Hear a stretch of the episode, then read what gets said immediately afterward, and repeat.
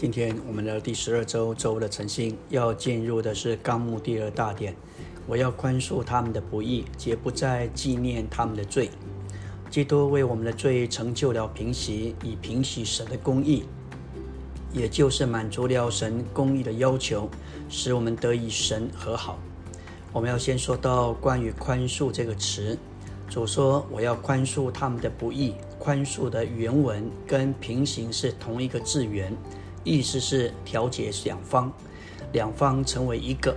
另一个解释就是借着满足一方的要求而将另一方带回来，与这一方和好。所以我们可以这样说：借着基督满足了神公义的要求，我们就得与神和好。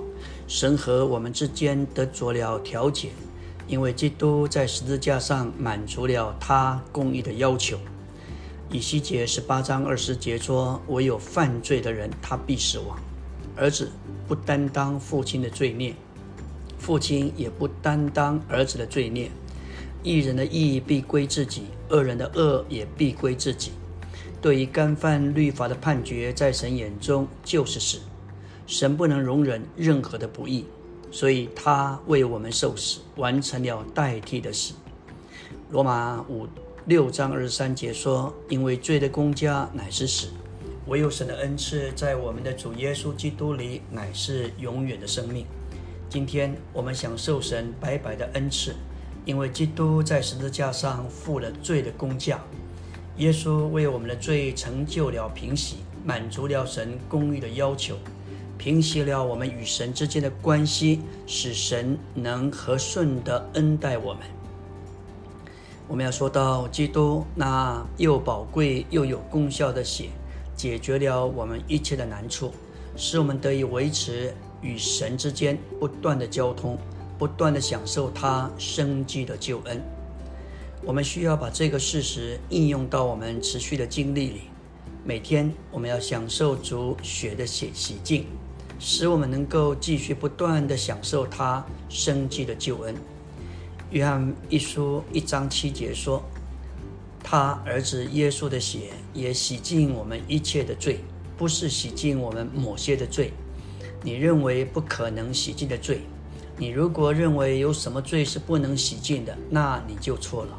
因为这里所说他的血洗净我们一切的罪，这是神确定的话。一章九节说到。”我们若认自己的罪，神是信实的，是公义的，必要赦免我们的罪，洗净我们一切的不义。在神面前，主救赎的血已经一次而永远的洁净了我们。这洁净的功效不需要再重复。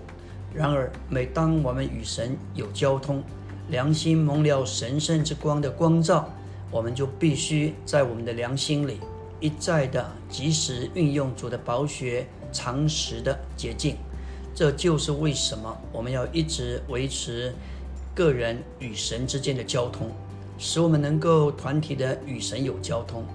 我们若是这样与神有交通，把我们带到他自己这神圣的光里，在这光里，我们的良心就蒙了光照，我们就能够承认我们的罪。并且接受他宝血时常的常识的捷径运用在我们的良心上。感谢主，神一赦免我们，就从他的记忆里涂抹我们的罪，不再纪念。所以，当你认罪的时候，不要再向主提起。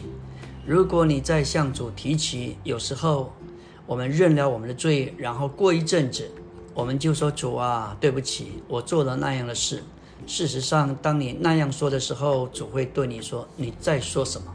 我根本忘了，记不得你在说什么，因为他不再纪念我们的罪。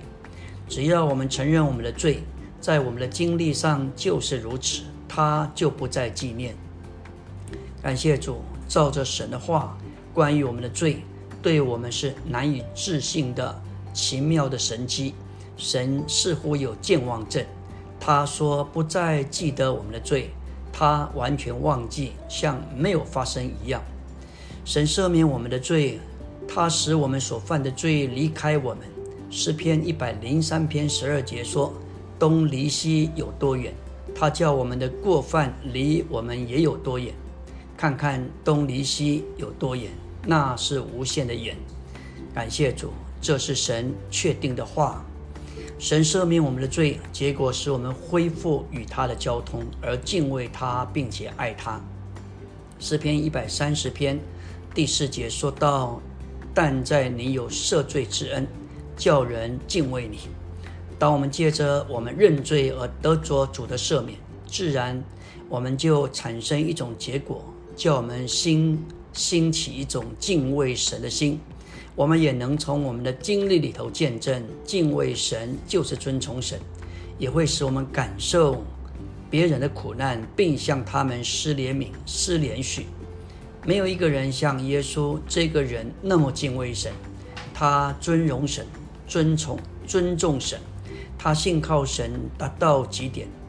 路加七章四十七节说：“你们记得那个犯罪的妇人。”主说：“我告诉你。”他许多的罪都赦免了，因为他爱的多；但那赦免少的，他爱的就少。所以，我们若领悟我们是何等大的罪人，我们犯了许多大的罪，我们知道我们的罪有多大，主都赦免了，那事实就会加增我们对他的爱，对他的敬畏，而更爱他。阿门。